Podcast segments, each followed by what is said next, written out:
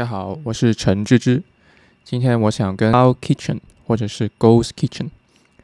那么最近疫情比较严重，然后大家都会习惯的去点外卖，就是像一些外卖的应用程式啊，下载量啊，或者是订单量都是往上涨了不少。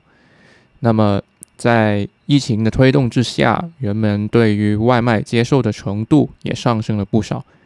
然后我们就有了一些餐厅是只做 delivery 的，就是只做外卖的一些公司出了来。那么做外卖呢，如果是用传统的那一种模式，比如说我是在啊地下有一个店铺，里面是做堂食，然后厨房还会做一些外卖的话，这个模式的话其实不是非常的有效，因为。呃，我们店铺里面，首先它的租金比较高，然后如果是用这个租金来做一些外卖的话，成本的效益不是说那么的高。然后如果外卖的单量比较多的话，那么厨房一般由于呃面积会比较少，然后接单会有一点接不上来的一个情况。然后针对这些外卖的。呃，市场现在我们有了一些解决的方案，那就是我们今天要聊的话题——云厨房。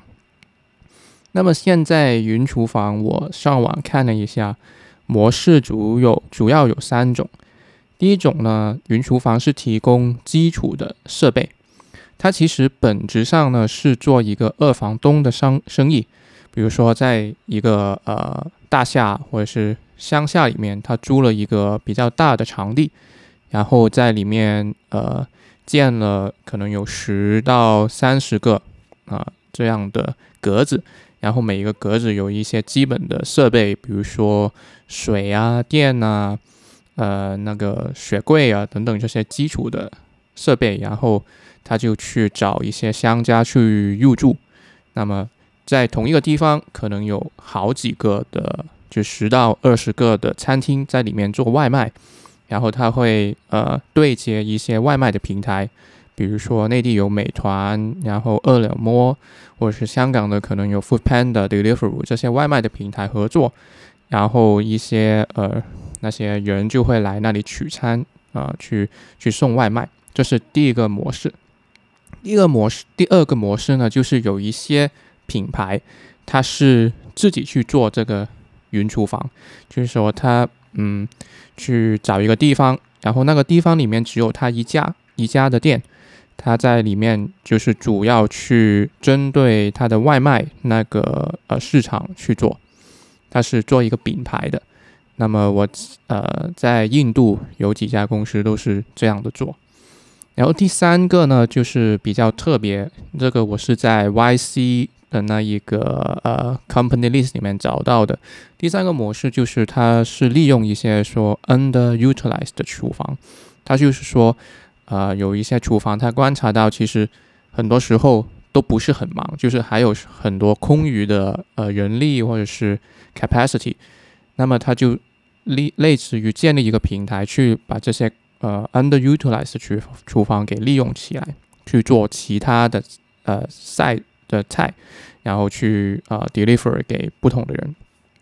那么总结出来就主要有三种的模式。那么它的好处是什么呢？我觉得它的好处主要是在于成本的效益啊，就是刚刚一开始也说了，就是啊在租一个楼下的铺其实很贵，尤其是在尤其尤其是在在比如说香港这样的地方租一个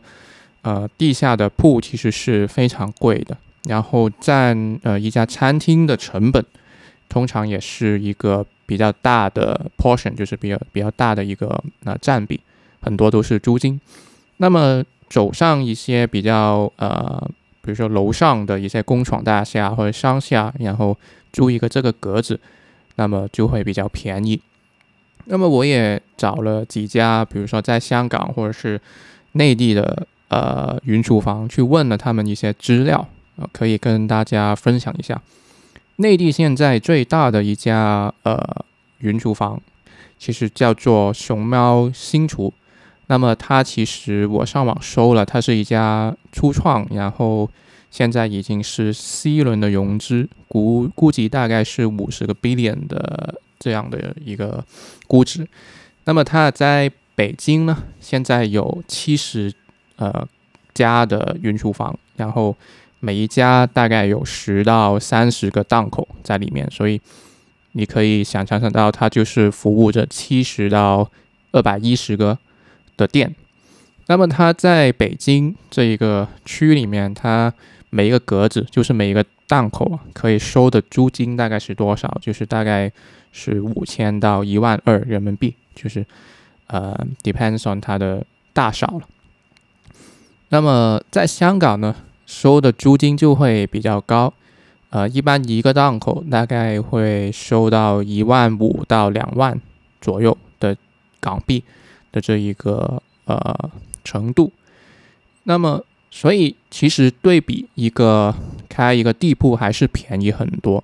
在北京那个五千到一万二，大概根据他们的销售说，大概就是一个跟美食城租一个档口差不多价钱，然当然是比地下那个楼下的铺要便宜很多。那么在香港更是了，香港一个铺。呃，不会两万就可以租得到的，尤其是你饮食业，你要开在一些比较人流比较多，然后啊消费能力可能比较强的地区，那么它的租金是很高。但是如果你就是啊去了一些楼上的呃铺，然后你只做 delivery 的话，那你的租金成本是可以大大的压降的。所以呃做这个云厨房。最大的一个优势，我觉得还是在成本的效益。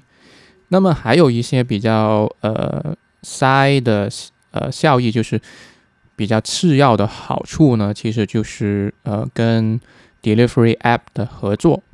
就是现在，尤其是在内地，可能呃店家和店家之间的距离不是那么近。如果呃那些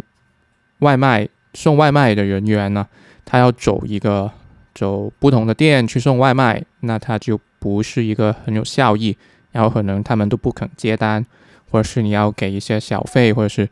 呃增加一些钱的诱因诱因，他才会去。那么这些云厨房其实是一个比较密杂的一个工厂，然后那些送外卖的人可以就是一次去很多的呃外卖的店，然后去拿餐，然后去送餐，那他们就会比较呃。有效率去做这件事情，然后呃整个成本也可以降低，然后会带动整个外卖的一个呃销量。那么呃，但是整个模式，我觉得最关键的是这个市场有多大，就是外卖的市场有多大。在中国，外卖的市场的确是很大。你看，呃，我们美团或者是饿饿了么，他们。都是一些上市的公司，然后市值也很高，但是呃，关键还是说有多少的店家会用这些云厨房。我们刚刚看了一个例子，就是熊猫新厨啊，他做了其实做了五年，在北京才有七十家的云厨房，然后里面平均十到三十个档口，然后他最多也就是服务了大概二二千一百个的一个嗯商家。那么他每个月可能平均，我估计啊收八千，那他一年下来可能一个月也就是几千万的一个生意额。那么，嗯，对比整个呃外卖的市场，其实还是占一个比较小的比例。然后，如果是看香港的话，那就更少了，因为我们看了一些数据嘛，在一呃二零一九年。整个外卖的市场平均每天的单量啊只有十万，然后我看了最近的数据，就是估了一下，大概也就是呃三十万到四十万的这样一个情况。那么如果假设有一半都是用云厨房，那就是呃十五万个单量会去云厨房，然后呃比如说一个档口可以服务平均一百单。那么我们就有一千一千五百个餐厅在云厨房里面做，那么算起来了，就是如果是每个月收他们一万五的呃租金，那么算起来也就是两千两万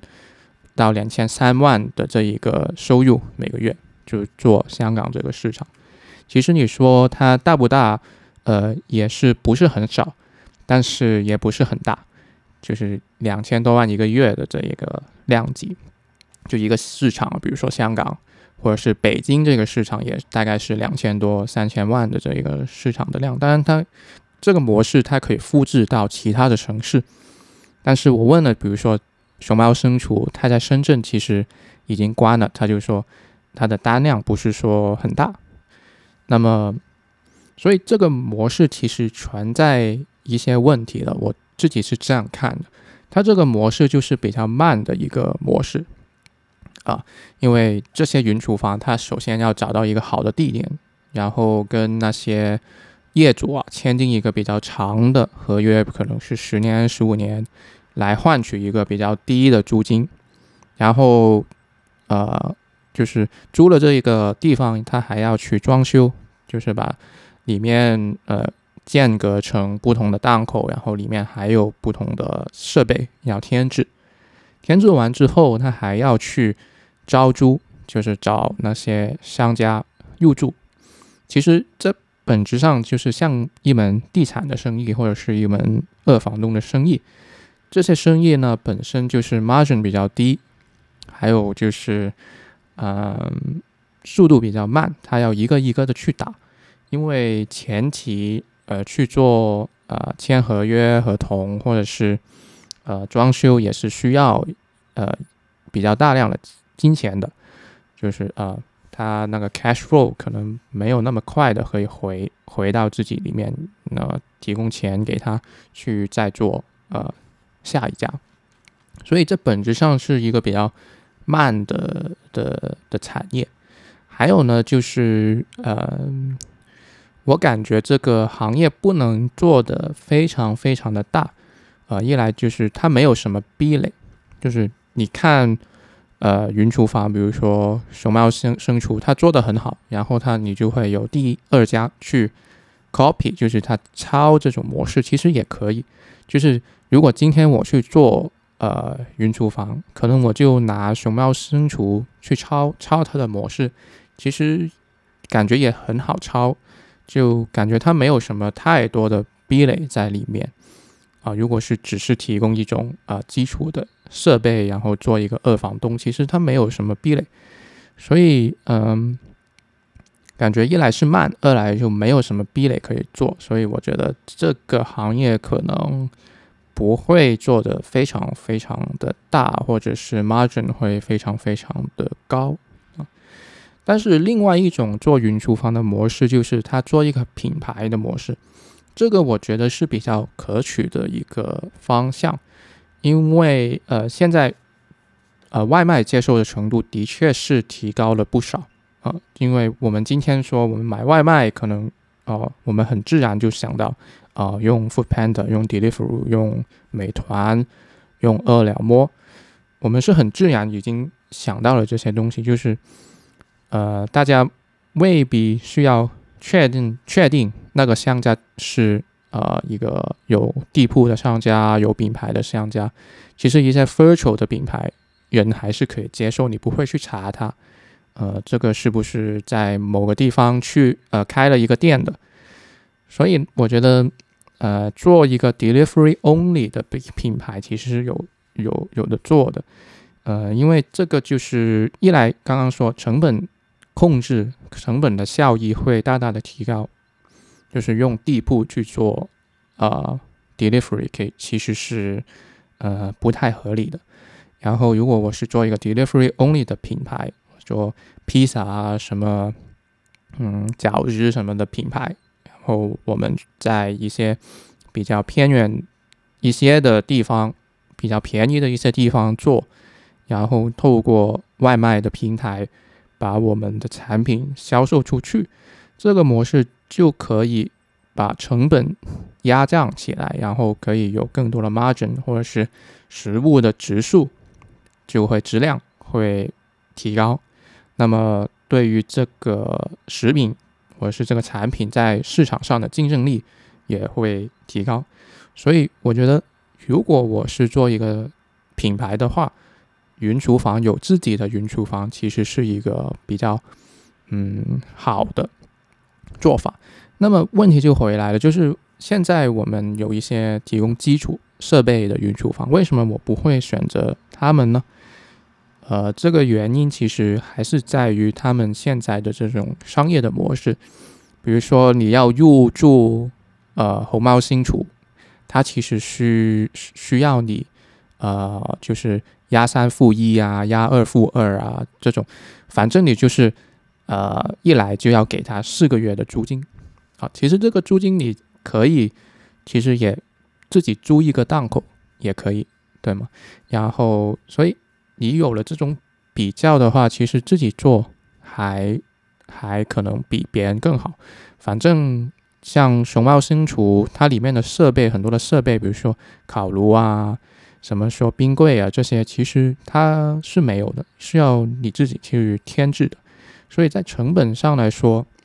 呃，可能自己去找一个场地，会比在其他人像熊猫生厨的这些，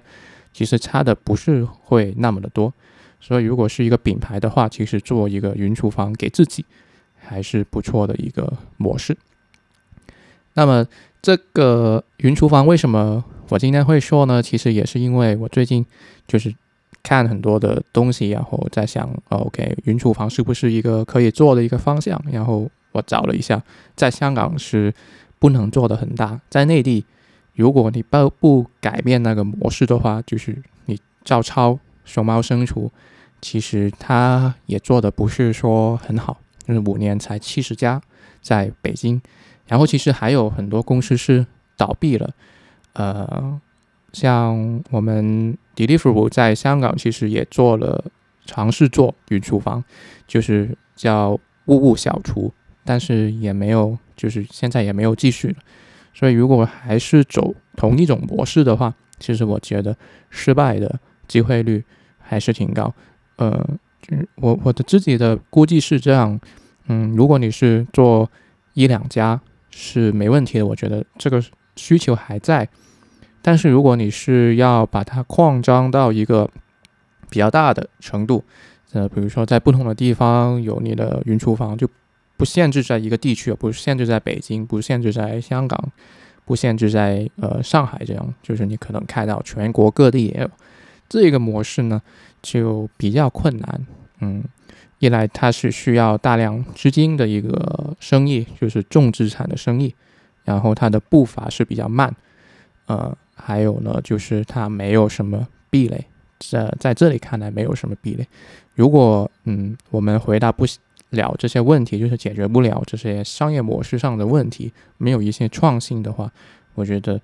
照抄现在的模式，我觉得是不可行的。啊，那今天我就说到这里，谢谢大家。